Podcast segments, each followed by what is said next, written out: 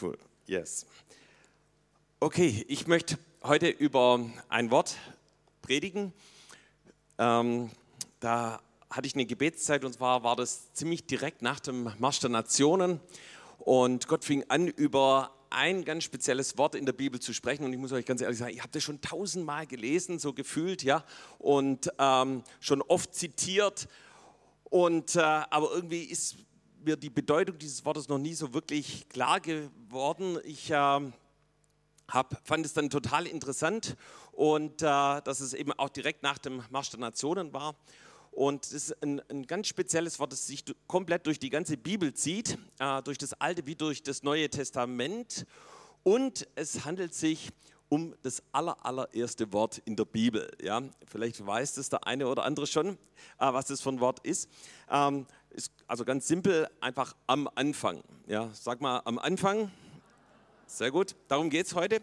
Ähm, und äh, es ist also auch das allererste Wort in der Torah. Und du musst wissen, dass die Torah, die hat also kein Vorwort, keine Einführung oder Inhaltsverzeichnis. Sie beginnt also direkt mit diesem Wort am Anfang und auf Hebräisch heißt es Bereshit. Sag mal Bereshit. Okay, und das lesen wir ähm, natürlich in 1. Mose 1, Vers 1 und Johannes 1, Vers 2. Ich habe da auch eine, den Text auf der Folie, die zwei Verse, eins, weiter. Sehr gut.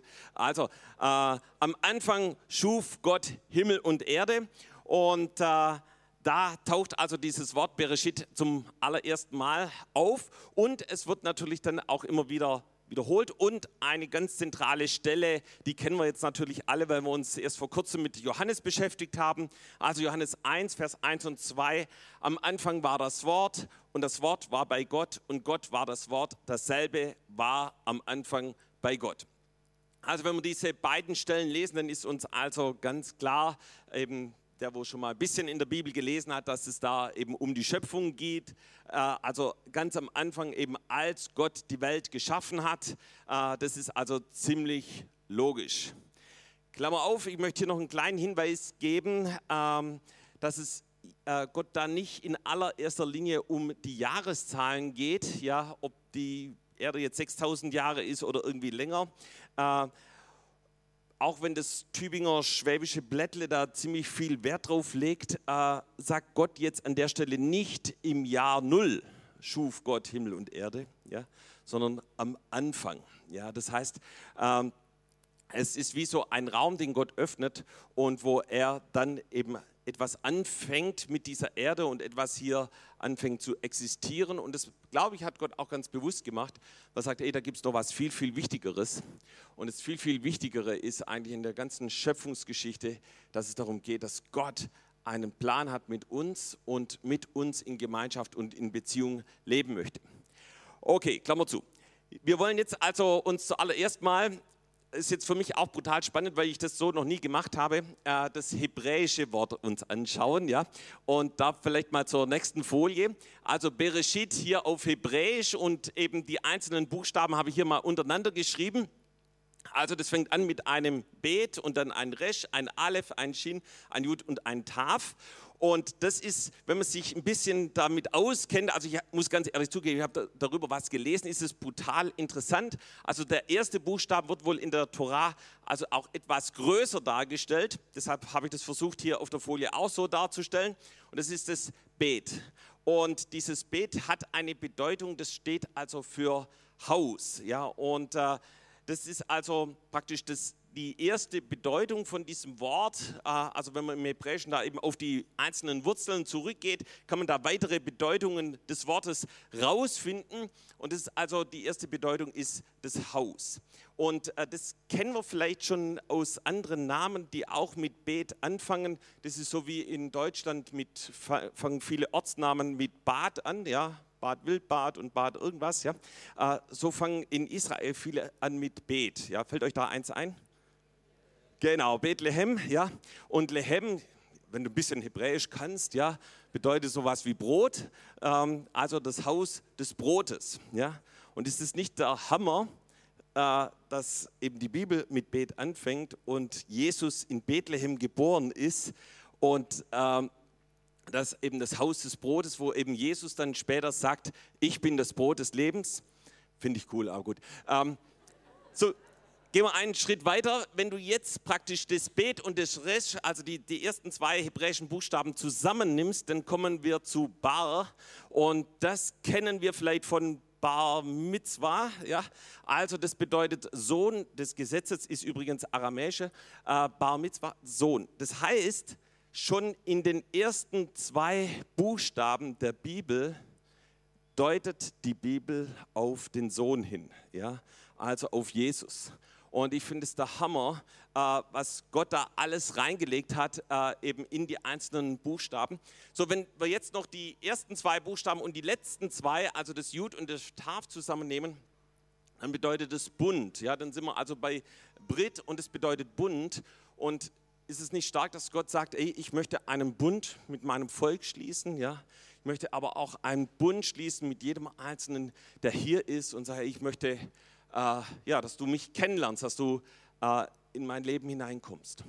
Und äh, wenn wir das den Rest, also den ersten Buchstaben weglassen, ja, äh, dann sind wir bei äh, Reshit und das bedeutet der Anfang oder dass etwas beginnt, dass Gott etwas Neues schafft. Und äh, das ist also diese hebräische Bedeutung und da können wir schon ganz, ganz viel rausfinden, dass es also wirklich etwas Wichtiges ist. Doch was mich begeistert hat, dass eben dieses Wort Bereshit oder am Anfang nicht nur sich auf die Schöpfung bezieht, wo eben alles angefangen hat, ja, sondern das zieht sich durch die gesamte Bibel und so finden wir das an unterschiedlichen Stellen. Zum Beispiel auch, wenn es um Jesus geht. Johannes 15, Vers 27 sagt Jesus selber, und auch ihr seid meine Zeugen, denn ihr seid von Anfang an bei mir gewesen. Ja? Das heißt, die Jünger sind die Zeugen Jesu, weil sie von Anfang an dabei waren. Also, also dass Jesus bei der Schöpfung war, okay, ja, aber ich glaube, die Jünger waren da noch nicht dabei. Das heißt, es ist ein Anfang, hat Gott einen neuen Anfang gemacht, als Jesus auf diese Erde kam. Und da spricht also nicht nur Jesus davon, sondern auch die Jünger selber bezeugen das immer wieder, dass das ein Anfang ist gewesen ist, ein wichtiger Anfang, als Jesus auf diese Erde gekommen ist. Zum Beispiel Lukas schreibt in den ersten Versen seines Evangeliums davon, wie uns, äh, wie uns das überliefert haben, die es von Anfang an selbst gesehen haben und Diener des Wortes gewesen sind, so habe auch ich es für gut gehalten, nachdem ich alles von Anfang an sorgfältig erkundigt habe, es für dich hochgeehrter Theophilus in guter Ordnung aufzuschreiben. Ja, das heißt, auch Lukas schreibt hier von dem Anfang, als Jesus auf diese Erde gekommen ist. Ja, und äh, Johannes geht dann weiter in 1. Johannes 1, Vers 1, was von Anfang an war, was wir gehört haben, was wir gesehen haben und mit unseren Augen, was wir betrachtet haben und unsere Hände betastet haben vom Wort des Lebens und so weiter. Das heißt, er bezieht sich auch auf den Anfang, wo Jesus auf diese Erde gekommen ist. Das heißt, das war ein wichtiger Zeitpunkt in der Geschichte, als Jesus hier auf die Erde gekommen ist. Ja, und wir sehen, dass das sogar unsere Zeitzählung äh, beginnt mit diesem Anfang, ja, so äh, eben als Jesus hier auf dieser Erde war. Das heißt, mit dem Kommen und auch dem Wirken Jesu hat was komplett Neues begonnen, von dem die Bibel auch von diesem Anfang berichtet. Doch nicht nur das, sondern auch der Anfang mit Jesus wurde schon im Alten Testament vorausgesagt. Ja, und da geht es wieder um Bethlehem. Ich glaube, wir wissen noch die Bedeutung. Ja. Micha 5, Vers 1. Und du, Bethlehem Ephrata, die du klein bist unter den Städten in Juda, aus dir soll mir der kommen, der in Israel Herr sei, dessen Ausgang von Anfang an und von Ewigkeit her gewesen ist. Ja, das heißt ganz klare Bekenntnis, dass Jesus eben schon von Anfang an war, aber dass er auch ein neuer Anfang eingeleitet hat. Und interessant, dass Jesus eben auch direkt dort geboren ist und äh, eben dort seinen Anfang genommen hat. Ja, aber damit nicht genug, sondern die Bibel redet noch an anderer Stelle von einem Anfang. Und äh, wir wollen uns also jetzt den nächsten Anfang anschauen, von dem die Bibel spricht. Und äh, hat jemand eine Idee, was es sein könnte? ja, was so ein nächster Anfang, äh, könnte Pfingsten sein, ja, die Ausgießung des Heiligen Geistes. Und äh, natürlich war das auch ein spezieller Anfang, ein erstes Mal, als der Heilige Geist sich ausgegossen hat und er die Jünger erfüllte und sie anfingen in Sprachen zu beten und anfingen für Jesus zu brennen. Äh, das war der Moment, als alle Angst von ihnen verschwand und der Moment, wo aus furchtsamen Jüngern mutige Prediger und Evangelisten wurde. Und in der Apostelgeschichte 11 lesen wir davon, dass die Bibel das auch als einen speziellen Anfang betrachtet. Und diese Geschichte oder dieser Vers, den ich gleich vorlesen möchte, der ist eingebettet in eine etwas längere Geschichte. Und du musst dir vorstellen, da war also der Hauptmann Cornelius, ein äh, nicht-jüdischer Mann, der eine Offenbarung hat von Gott und äh, einen Eindruck hat, nach Joppe zu gehen, den lieben Petrus zu besuchen. Und so ist er mit einem Team dorthin gelaufen. Gleichzeitig bekommt Petrus eine Offenbarung von Gott, dass er das nicht für unrein erklären soll, was Gott für rein erklärt. Und dann klingelt schon an der Tür. Ja, also Cornelius steht an der Tür und sie gehen eben Petrus und ein Team von ihm gehen dann wieder zurück nach Caesarea, wo eben der Hauptmann war. Und Petrus fängt an, sie zu lehren und als er anfing zu lehren, fing, fällt der Heilige Geist auf alle, die ihm zuhörten. So heißt es dort. Und sie empfingen den Heiligen Geist, sie fingen an, in Sprachen zu beten. Ähm, und das war der absolute Hammer, was da passiert ist. Doch für manche die ähm, eben da mit Petrus unterwegs waren, für die war das nicht so der Hammer, sondern die dachten eigentlich, das darf so nicht sein. Ja, der Heilige Geist darf nicht auf Nichtjuden kommen und hatten da also extreme Probleme damit, äh, weil das für sie völlig unverständlich war. Und so geht Petrus daraufhin nach Jerusalem und rechtfertigt sich dort und erzählt die komplette Geschichte nochmal. Und dann kommen wir zu Apostelgeschichte 11, Vers 15. Und da heißt es, als ich aber anfing zu reden, fiel der Heilige Geist auf sie, ebenso wie am Anfang auf uns. Ja, was ist damit gemeint am Anfang auf uns? Das war natürlich Pfingsten, Apostelgeschichte 2, wie der Heilige Geist sie erfüllte, wie das Feuer Gottes kommt und äh, wie, er kann sich noch daran erinnern, wie sie anfingen in neuen Sprachen zu beten, wie äh, das Ganze ein Brausen kam und ein Beben. Das, das war etwas, was ihr Leben komplett geprägt und verändert hat. Und er sagte, genau so, genau so kraftvoll, wie das am Anfang war, kam auch hier in Joppe der Heilige Geist auf die Nichtjuden. Es ist etwas komplett Neues passiert. Und äh, vielleicht hier ein kleiner Hinweis. Ähm, es ist schon interessant, dass eben Apostelgeschichte 2 von 11 noch gar nicht so arg weit auseinander ist. Das heißt, sie, sie waren es gewohnt, mit dem übernatürlichen Wirken Gottes zu tun zu haben. Aber doch schon bei der nächsten kraftvollen Ausgießung des Heiligen Geistes hatten selbst die, die am Anfang mit dabei waren, so ihre Probleme. Ich war mal vor vielen, vielen Jahren in Ungarn mit meiner Frau und wir haben die sogenannte Tante Maria besucht. Das war früher Jobs und Charlottes geistliche Mutter und wir waren total gespannt, eben sie und ihren Mann kennenzulernen. Und es war so eine Zeit, wo wir hier in Tübingen einen Aufbruch im Heiligen Geist erlebt haben, ja, wo viele im Heiligen Geist gefallen sind, gelacht haben und wirklich, ähm, ja, das wirklich sehr herrlich war, wie der Heilige Geist sich hier bewegt hat.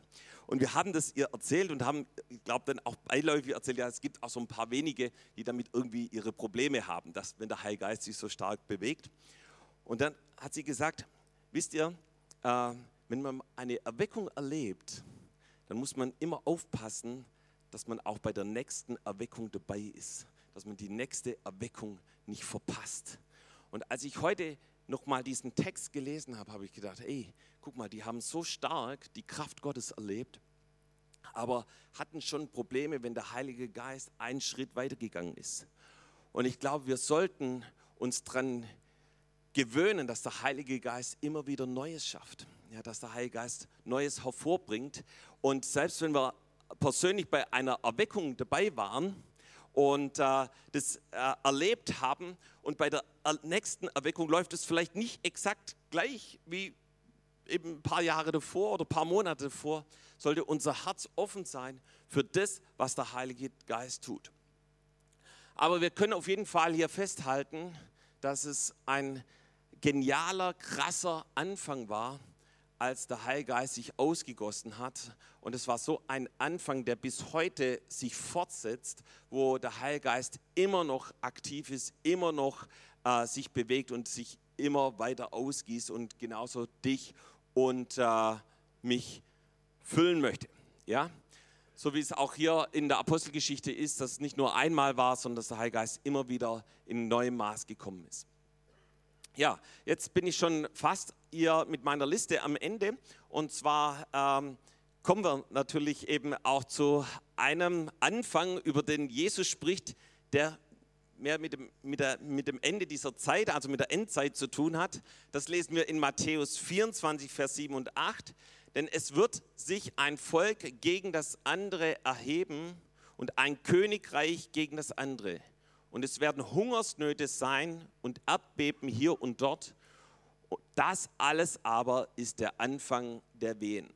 Das heißt, Jesus spricht in Matthäus 24 darüber, dass es ein Anfang der Endzeit gibt, ja, also das Anfang vom Ende oder wie auch immer wir das sagen wollen, ja.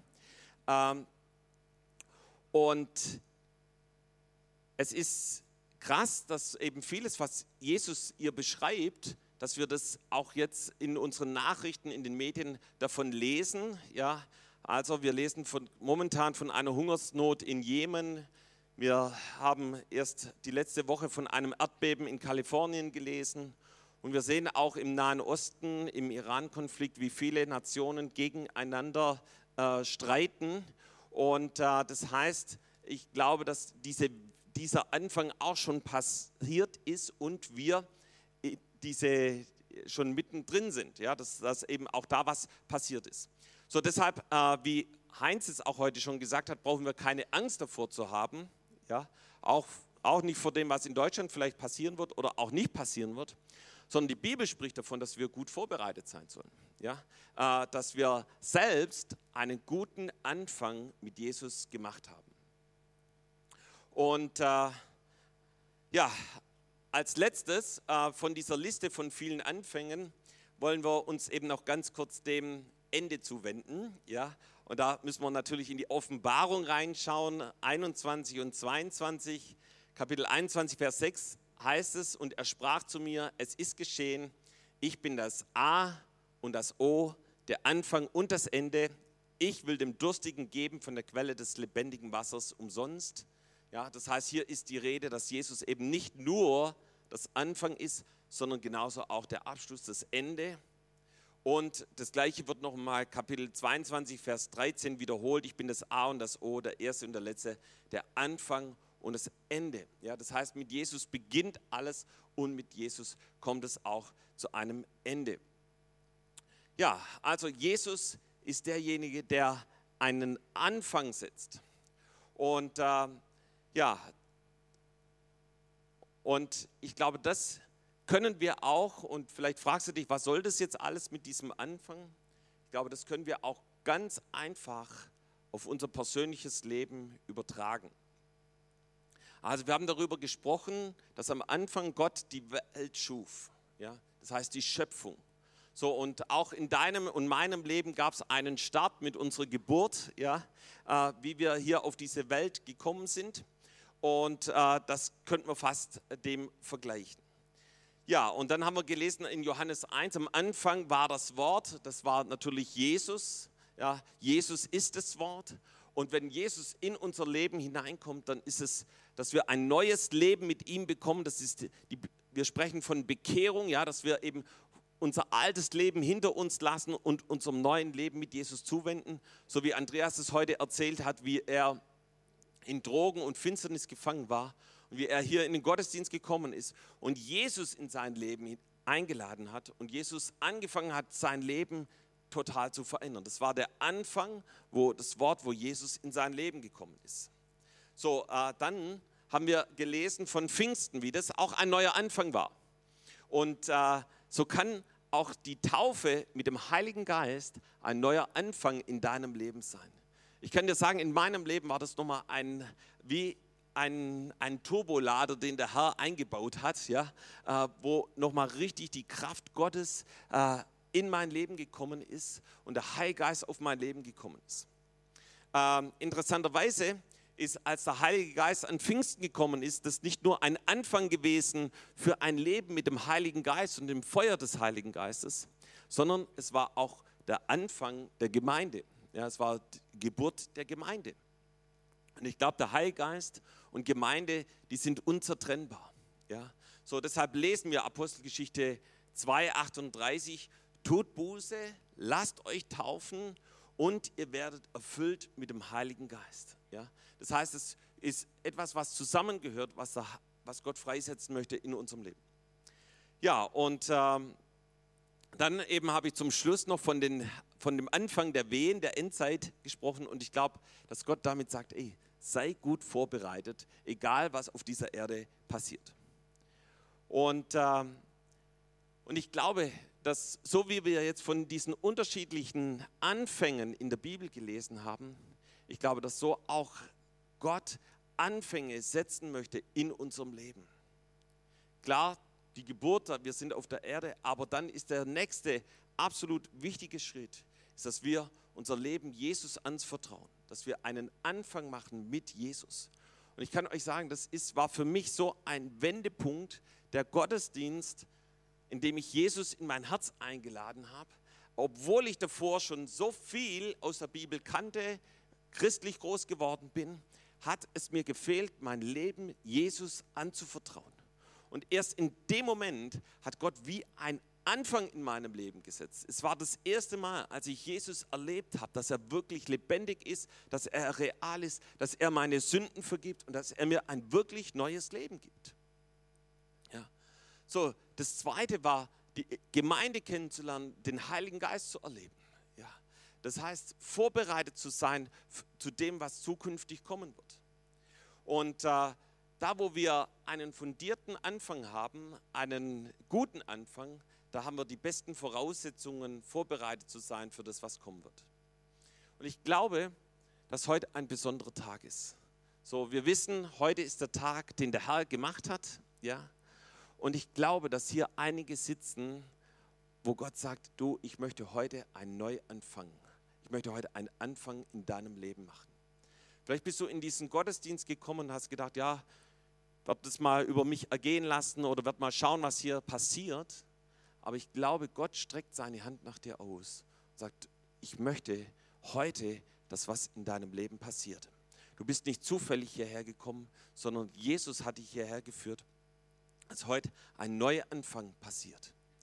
Und äh, ich glaube, Gott wartet darauf, dass du zu ihm kommst und dass du klar Schiff machst mit Jesus.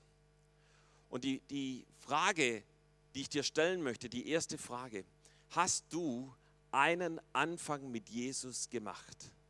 Und dieser Anfang ist so wichtig, dass du einen soliden Anfang mit Jesus machst. Und ich bin so dankbar, dass ich schon vor, ich weiß nicht wie vielen Jahren, das schon von dem Anfängen der TOS äh, von einem soliden Anfang gehört habe. Ja? Und vielleicht können wir die letzte Folie hier noch einblenden. Ja? Da gibt es so eine Folie, die wir immer wieder auf dem Glaubensaufbauwochenende zeigen. Da heißt es, ein befreites Leben gibt es nur über die vier Bs.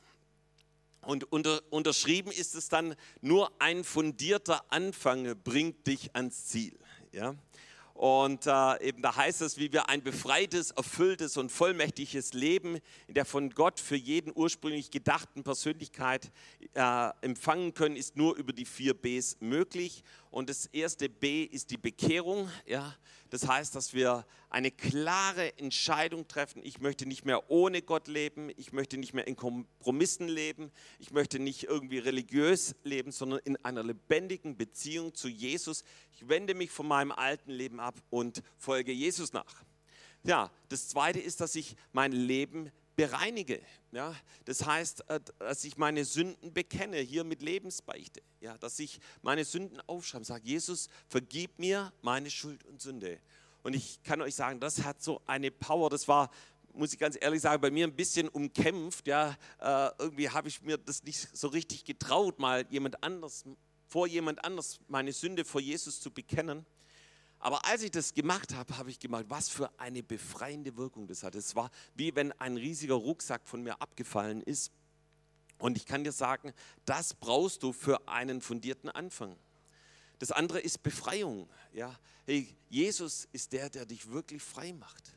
Da, wo du noch gebunden bist an Albträumen, an Süchten, an Alkohol, Zigaretten, äh, an ich weiß nicht was alles, ja, möchte Gott dich befreien, möchte dich rausholen. So, ich war so gebunden, dass ich, dass es mir schwer fiel zu sprechen, auf Leute zuzugehen. Und Jesus hat diese Ketten über meinem Leben zerbrochen. Ja, und das, das letzte ist die Bereinigung und Wiedergutmachung. Ja, das heißt, dass ich da an den Ort gehe, wo ich merke, ey, da bin ich vor jemand schuldig geworden und es wieder in Ordnung bringe. Ja. Auch da hat Gott damals zu mir gesprochen, ja, ich habe eine Versicherung betrogen und ich bin zu dieser Versicherung hin und habe gesagt, es tut mir leid, den und den Betrag habe ich sie betrogen, ich möchte es wieder gut machen. Und die haben so große Augen gekriegt und wussten nicht, was sie mit mir anfangen sollten und haben mir dann empfohlen, das ja nie wieder zu tun und haben mir diese Schuld erlassen. Ja? Ähm, aber das hat dazu geführt, dass ich ein reines Gewissen bekommen habe. Ja? Und ich kann euch sagen, das ist so was Kostbares, ein reines Gewissen zu haben. Da stehst du hier im Gottesdienst und betest Jesus an und weißt, dass du reingewaschen bist durch sein kostbares Blut. Ja, und Seit Anfang der TOS lehren wir das so. Ich habe diese Lehre von Jobs und Charlotte übernommen und gebe das eben weiter, wie viele andere hier auch. Und äh, jeder, der sich darin hält, hat ein solides Fundament.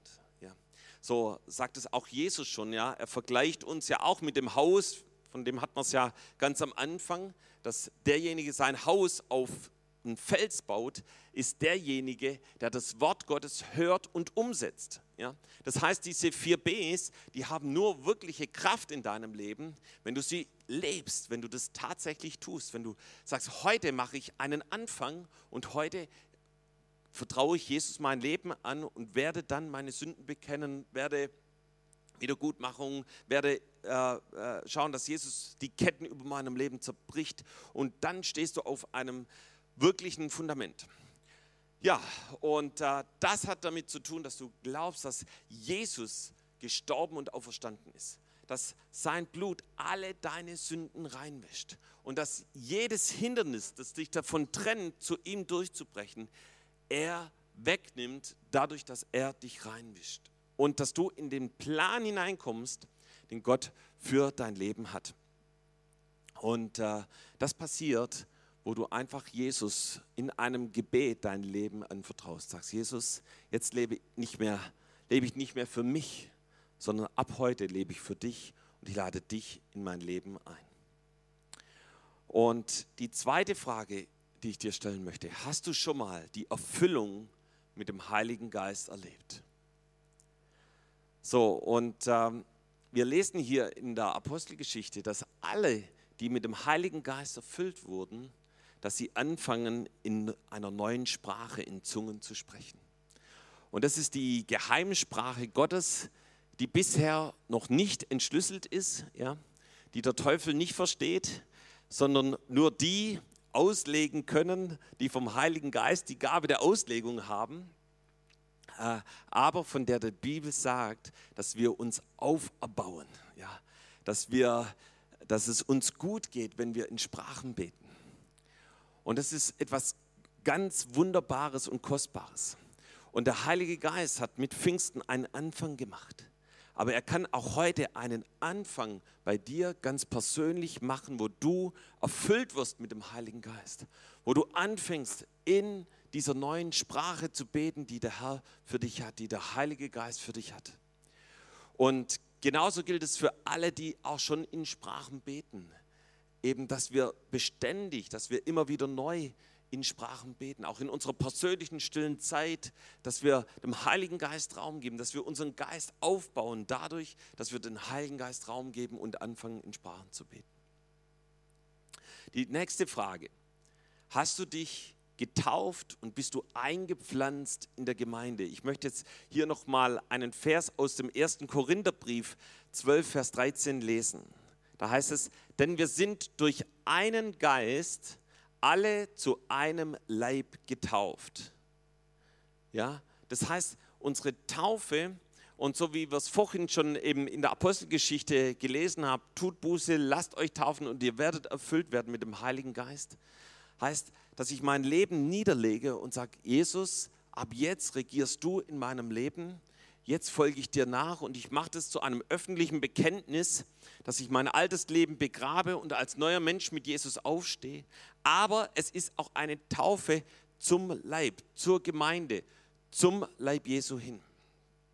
Und äh, da, wo du das tust, ja, da machst du einen Anfang und sagst so, ich möchte jemand sein, der verwurzelt und eingepflanzt ist in der Gemeinde.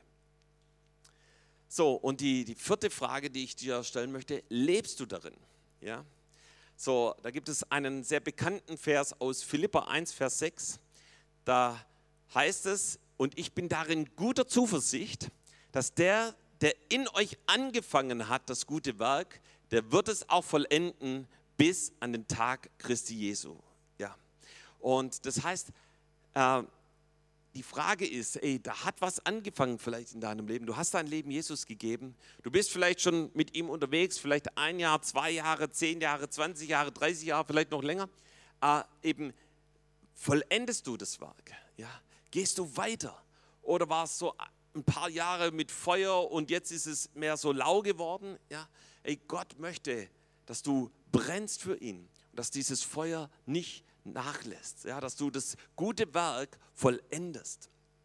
Und 1. Johannes 2, Vers 24 schreibt Johannes auch darüber, was ihr gehört habt von Anfang an, das bleibe in euch. Wenn in euch bleibt, was ihr von Anfang an gehört habt, so werdet ihr auch im Sohn und im Vater bleiben. Ja? Das heißt, alles, was Jesus, was der Heilige Geist in uns begonnen hat, das soll weitergehen. Das soll nicht über Bord geworfen werden. Wir sollen uns nicht davon trennen, sondern wir sollen darin weitergehen. Und ich glaube, dann sind wir auch für die Anfang der Wehen gut vorbereitet. Und auch für all das, was darüber hinaus passiert. So, wir entscheiden hier auf der Erde, wie es uns im Himmel geht.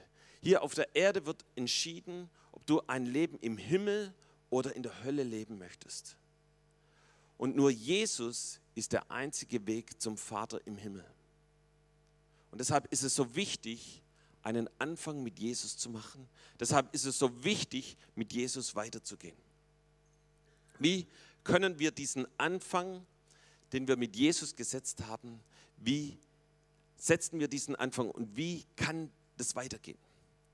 Und dazu habe ich ein paar Punkte. Kannst ja auch gerne mitschreiben. Der erste Punkt, bleibe beständig im Wort Gottes. So, wir haben Johannes 1 gelesen, am Anfang war das Wort und ich glaube, das Wort ist etwas, was am Anfang war, aber was dich beständig begleiten soll das frische Brot aus der Bibel, ja, dass du das Wort Gottes liest, dass du anfängst darin zu studieren und es soll wie frisches Brot sein, das dich ernährt.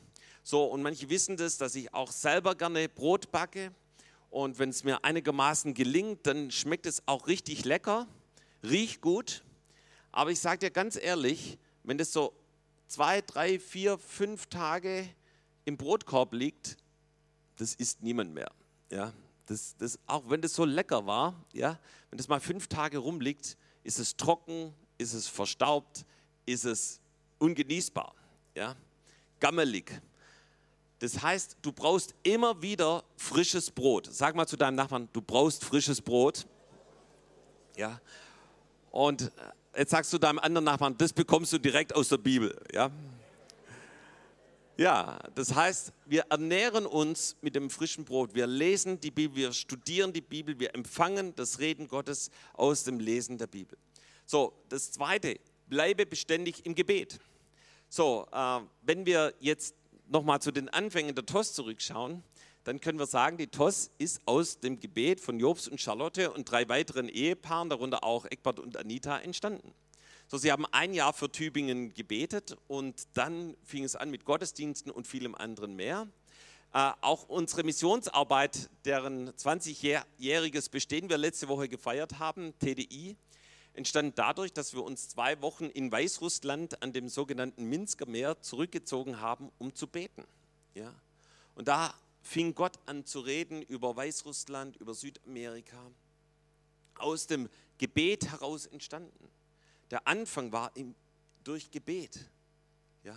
So, du kannst sagen, auch Pfingsten in der Bibel ist durch Gebet entstanden. Ja? Sie haben zehn Tage zusammen gebetet. Wir haben einen Gebetsturm in Berlin, ist durch Gebet entstanden. Ja? Viele Dienstbereiche sind aus Gebet heraus entstanden. So, wir studieren ja gerade Nemia in den Zellgruppen. Dazu ermutige ich jeden Einzelnen, da wirklich reinzuschauen. Das ist der absolute Hammer. Ja? Und das erste Kapitel von Nehemia das besteht fast ausschließlich aus der Niederschrift eines Gebetes, das Nehemia gebetet hat. Also die Verse 5 bis 11 ist komplett sein Gebet. Und äh, wir haben jetzt hier in, in dem Zentrum am Dienstagvormittag gebetet und wir haben einfach nur dieses Kapitel genommen, wo eben dieses Gebet von Nehemia drin war und der absolute Hammer war, äh, als wir anfingen damit zu beten, dass das Gebet gar nicht mehr aufgehört hat. Ja, da kam so ein Gebetsfluss, ein Geist des Gebetes. Ja, und ähnliches haben wir auch am Freitagabend hier im Gebetsabend erlebt. Und weißt du, wenn du Dinge im Gebet startest, wenn du anfängst zu beten, dann kommt der Heilige Geist und er führt dich in einen Gebetsfluss hinein, wo du weißt, jetzt kommst du am Thron Gottes an.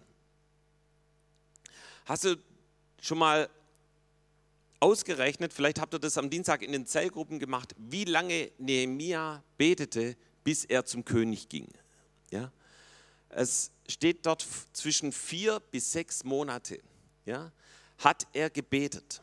Und dann ist er zum König gegangen und ihm ist alles gewährt worden, worum er von ihm bat, dass er nach Jerusalem gehen kann, dass er mit Holz versorgt wird, dass er Geleitschutz bekommt und so weiter. So, wie lange hat er gebraucht, um die Mauer aufzubauen? 52 Tage. Ja? Das heißt, er hat ein halbes Jahr gebetet, dann hat er die Verheißungen bekommen, dann ist er losgezogen und hat innerhalb von 52 Tagen die Mauer Jerusalems wieder aufgebaut.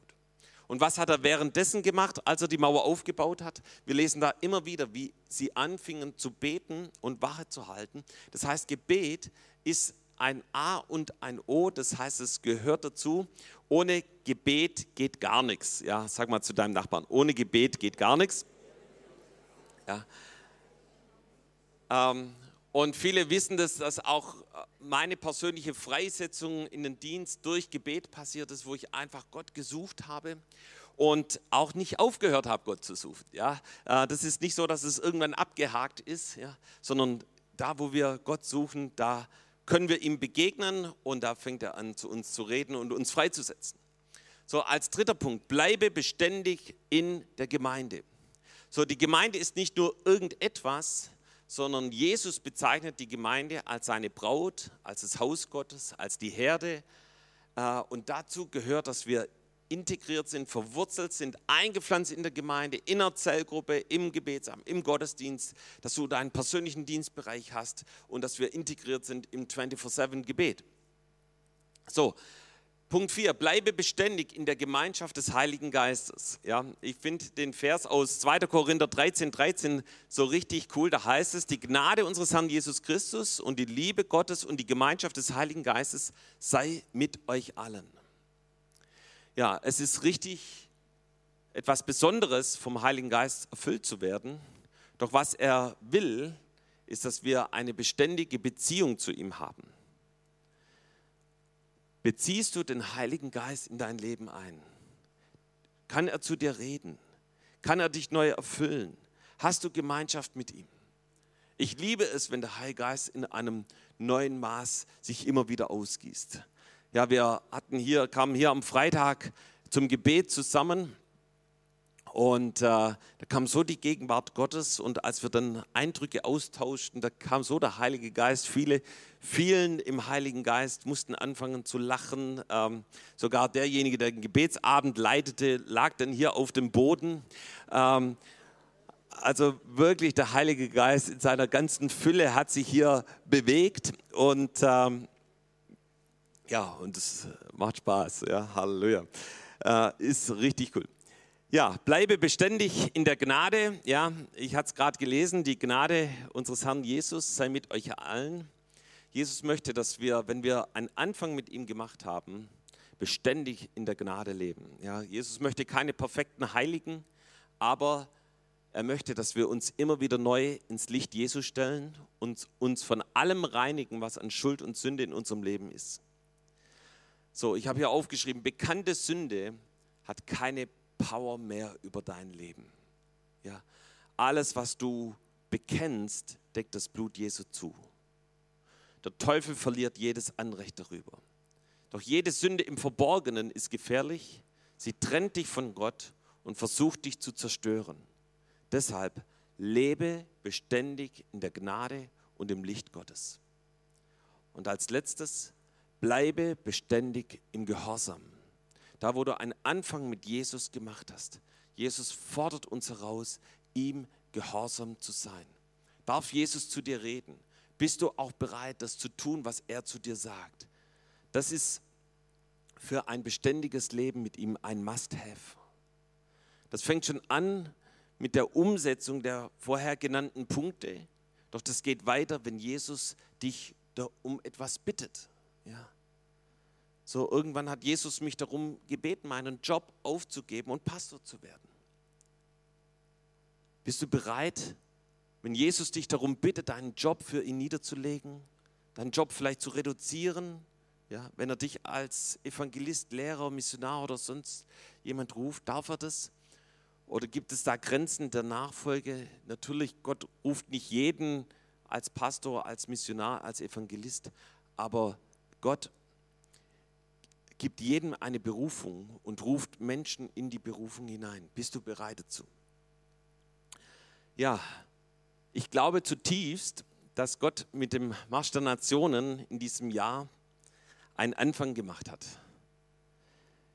Und vielleicht schauen wir in ein paar Jahre zurück und sagen, weißt du noch, da am Anfang in Sterot, in Kwarsava, in Tiberias und sehen dann, wie der Marsch der Nationen sich weit ausgebreitet hat über ganz Israel und Nationen. Und wir werden dann zurückschauen und sehen, oh, da hat etwas begonnen. Und ich fand es interessant, dass es meiner ersten Gebetszeit nach dem Marsch der Nationen Gott über dieses Bereshit gesprochen hat. Und ich fand es auch interessant, dass wir in dieser Zeit auch einen, hier als Zellgruppen zusammenkamen in einem Family-Abend und wir hörten die ganzen Zeugnisse von Israel. Und hier war, jemand kam auf mich zu und sagte, Guido, hier ist so eine besondere Atmosphäre. Und ich sagte, ja, es ist echt Freude hier. Und nee, sagte die Person, das ist nicht Freude, sondern das ist wie, Gott äh, den Himmel geöffnet hat, ja, wie eine besondere Salbung, die er gegeben hat. Und ich glaube, dass es mit den Zeugnissen, mit dem, was Gott in Israel getan hat, zusammengehört hat. Und ich glaube, dass Gott etwas Neues begonnen hat. Und die Frage ist jetzt für dich und für mich, hey, ist dieser Tag heute ein normaler Tag? Oder machst du diesen Tag zu einem Neuanfang mit Jesus? Machst du ihn überhaupt zu einem Anfang mit einem Leben mit Jesus? Oder magst du, ey, du musst eine Entscheidung für Jesus treffen. Du musst nochmal neu starten. Vielleicht hast du dich von Jesus entfernt. Vielleicht sind da viele Dinge zwischen dir und ihm und, und du erlebst ihn schon lange nicht mehr. Aber du sagst, ich möchte, bin heute hier, um einen Neuanfang mit Jesus zu machen. Und ich glaube, dazu ist Jesus heute hier.